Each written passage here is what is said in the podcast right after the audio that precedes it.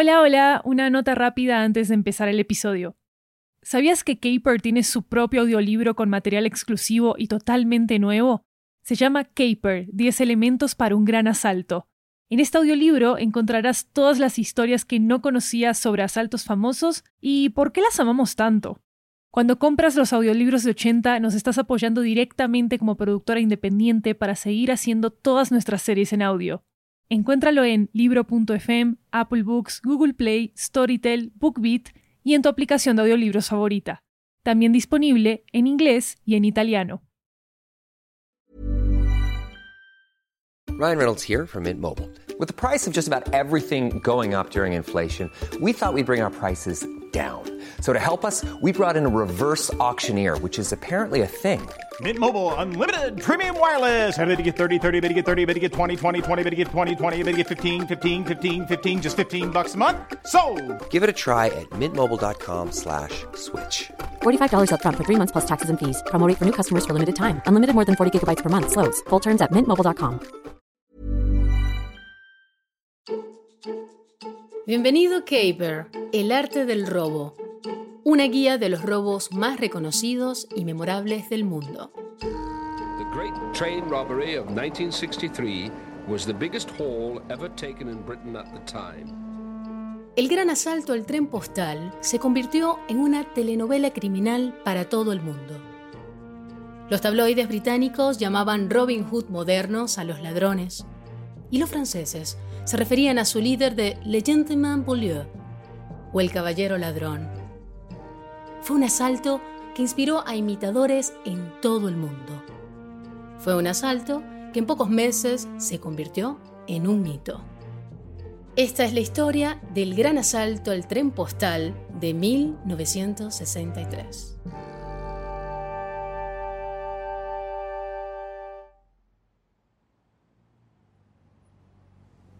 Inglaterra, años 60.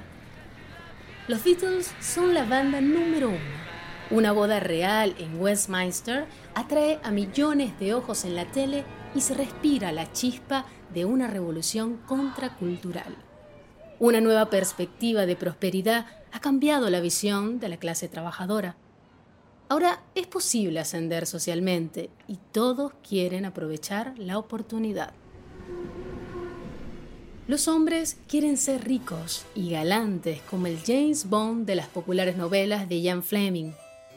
Las mujeres aspiran a la elegancia de la realeza. En fin, dentro de eso está la contracultura juvenil que quiere romper la tradición y poner todo patas arriba. Y en algún lugar de las calles abarrotadas de Londres hay un joven que lo quiere todo Bruce Reynolds, el cerebro de uno de los mayores asaltos de la historia británica. En ese momento, Reynolds era un criminal de carrera. Había rechazado la Marina Real a los 14 años, lo que lo llevó a una vida difícil de trabajos de poca monta. Soñaba con una vida mejor, el tipo de vida que no se puede conseguir como mensajero en bicicleta. Finalmente, se dedicó a la delincuencia para alcanzar sus objetivos un poco más rápido. Así, en 1963, Bruce y su banda roban 2.6 millones de libras de un tren del Correo Real. Casi se salen con la suya. Casi.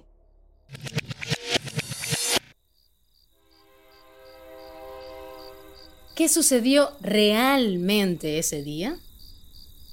Estamos en una noche de verano de 1963. Está muy oscuro. Es la 1.30 de la mañana, cuando 16 ladrones llegan a una vía férrea. Es la banda de Bruce Reynolds. El tren del Correo Real de Glasgow a Londres debe pasar por Ledbury, en Buckinghamshire, Inglaterra el punto en el que los ladrones esperan a su presa. ¿Qué cuál es la carga? 128 bolsas de lona llena de correo para ser entregadas a varios bancos en el centro de Londres. Pero no son cartas los que buscan los ladrones. No, no, no, no, no. Las bolsas contienen un poco más de 2.6 millones de libras en efectivo, o sea, 55 millones de libras actuales. El tren se detiene varias veces antes de llegar a su destino final. En cada parada, la tripulación añade más y más bolsas de lona. Ahora, mientras el tren se acerca y nuestros ladrones esperan tras bastidores, se nos ocurre una preguntita. ¿Cómo van a robar un tren en movimiento?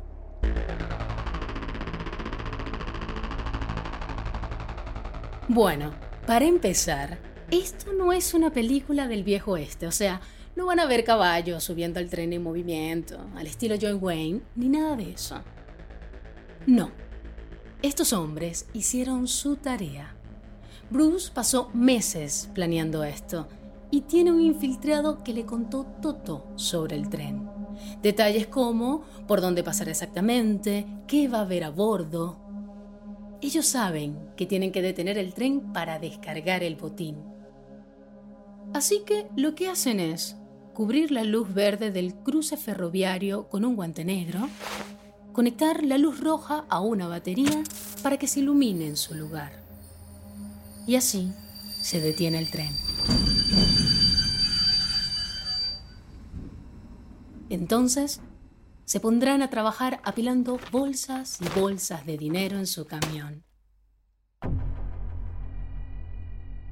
Van a respirar profundamente y dirán, genial muchachos, misión cumplida. Van a conducir con un auto lleno de billetes y se van a perder en el atardecer como en las películas. ¿O no? ¿No? De hecho, no. Porque hay una parte del plan que tiene algo de improvisación. Cuando el tren se detiene, uno de los miembros de los trabajadores a bordo se da cuenta de que algo no está bien. Cuando se baja para llamar al encargado de las señales, descubre que el cable telefónico está cortado.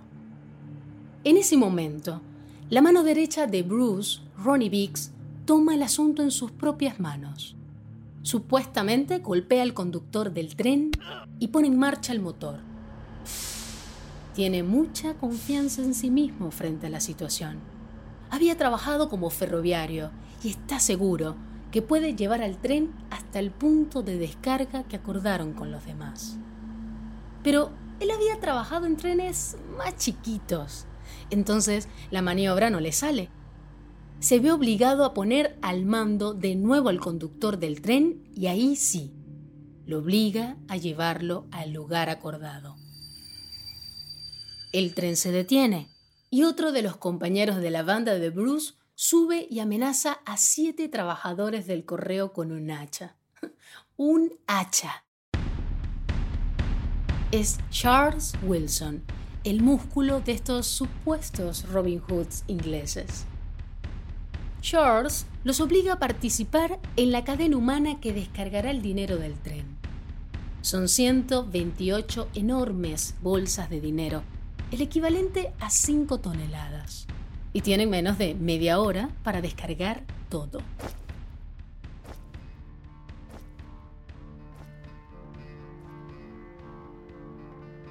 Al final, los carteros están agotados y la camioneta de la banda está llena.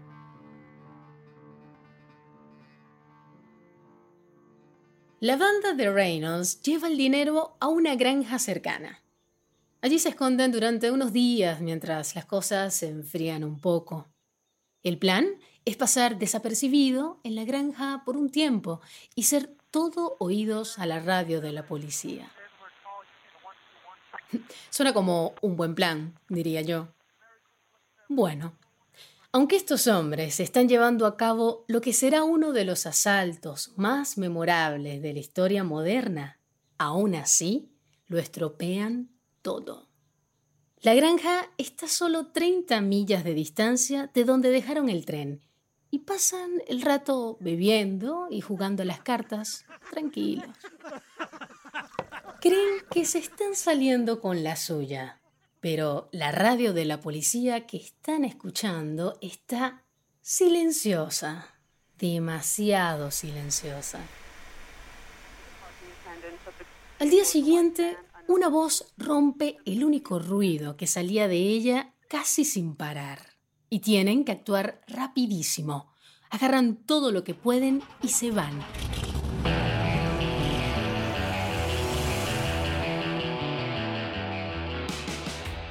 Pero el error empezó justo ahí. Como se fueron prácticamente volando de la granja, lo dejan todo hecho un desastre. Sus huellas están por todas partes. Una vez que están fuera de la granja, se dan cuenta de que podían haber dejado algunas huellas. Así que le pagan a un hombre para que haga algo muy práctico, que queme la granja y se deshagan de todo el problema de una vez. Pero el hombre huye con el dinero. Cuando llegan los policías, encuentran un tesoro de huellas dactilares que identifican a todos los ladrones. Casi todos tienen antecedentes, así que no es difícil dar con quiénes son. La banda estaba formada por personas de clase trabajadora. Un peluquero, un florista, un constructor e incluso un comerciante de chucherías, entre otros.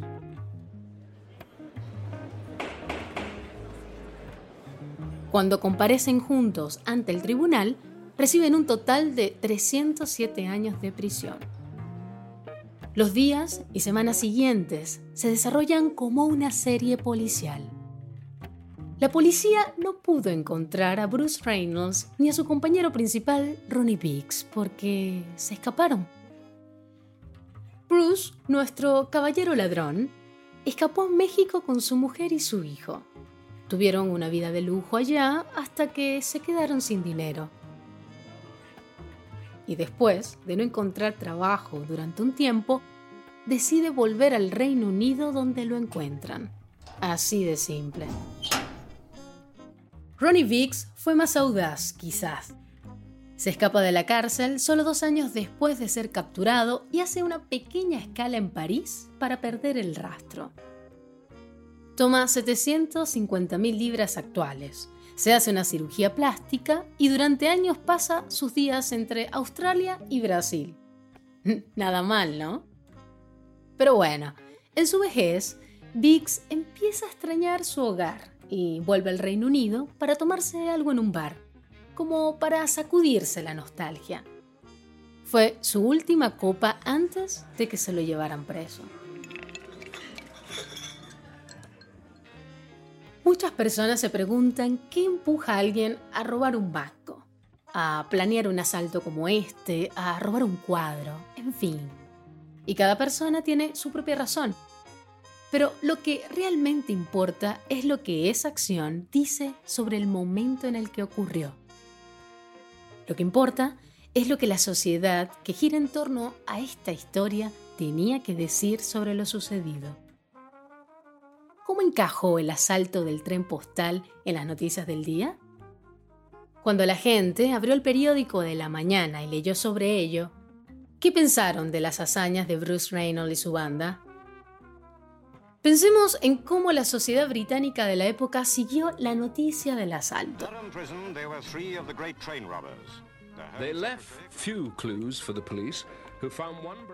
Era una hazaña que de alguna manera se ajustaba a los sueños aspiracionales que flotaban en los televisores de las salas de estar, a través de los anuncios y las bodas reales televisadas. Convirtió a la gente corriente en materia de novelas y leyendas peluqueros, floristas, comerciantes cualquiera de la nada, eran personas glamurosas de la alta sociedad que vivían en el lujo. Y si preguntáramos hoy en una calle de Londres, ¿qué haría usted con dos millones de libras? Probablemente obtendríamos respuestas similares. Travel. Go around the world. Oh, plane ticket. That's it. Honestly, I'll be probably straight to the airport, float off. Retire. Maybe a diamond ring. Never had one. I'll make sure that my family is well taken care of. Por eso, los fanáticos del gran asalto al tren postal siguen contando la historia con una chispita en sus ojos, incluso 50 años después de que ocurrió. Porque es la historia de cómo jóvenes de clase trabajadora se tomaron el mundo por un momento, así fuera por un asalto. Y claro, los que supondríamos que son los héroes de esta historia, Reynolds y su compañero Vix, pasaron de ser delincuentes ingleses comunes a leyendas internacionales. Y eso quedará grabado para siempre en la historia de los robos. Gracias por escuchar Caper, el arte del robo. Producción y tema original por Estudio 80. Narración de Andrea García. Diseño sonoro por Kiara Santela y Luis Raúl López. Canción original de Jeremías Juárez. Productora principal, Clixia Sala. Asistente de producción, Clar Marquese y Seina Abulel Makerem. Para más información sobre Caper, una serie original de Estudio 80, visita 80studio.com y síguenos en Twitter e Instagram, arroba 80podcast. También puedes escuchar este podcast en inglés, Caper, en alemán, Caper, die Kunst der Diebe, y en italiano, Caper, el arte del furto. Sigue las transcripciones en todos los idiomas en 80estudio.com.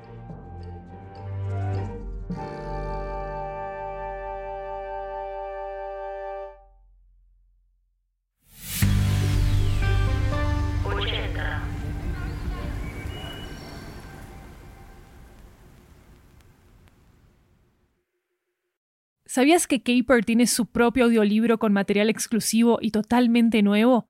Se llama Caper, 10 elementos para un gran asalto. En este audiolibro encontrarás todas las historias que no conocías sobre asaltos famosos y por qué las amamos tanto. Cuando compras los audiolibros de 80 nos estás apoyando directamente como productora independiente para seguir haciendo todas nuestras series en audio. Encuéntralo en libro.fm, Apple Books, Google Play, Storytel, BookBeat y en tu aplicación de audiolibros favorita. También disponible en inglés y en italiano.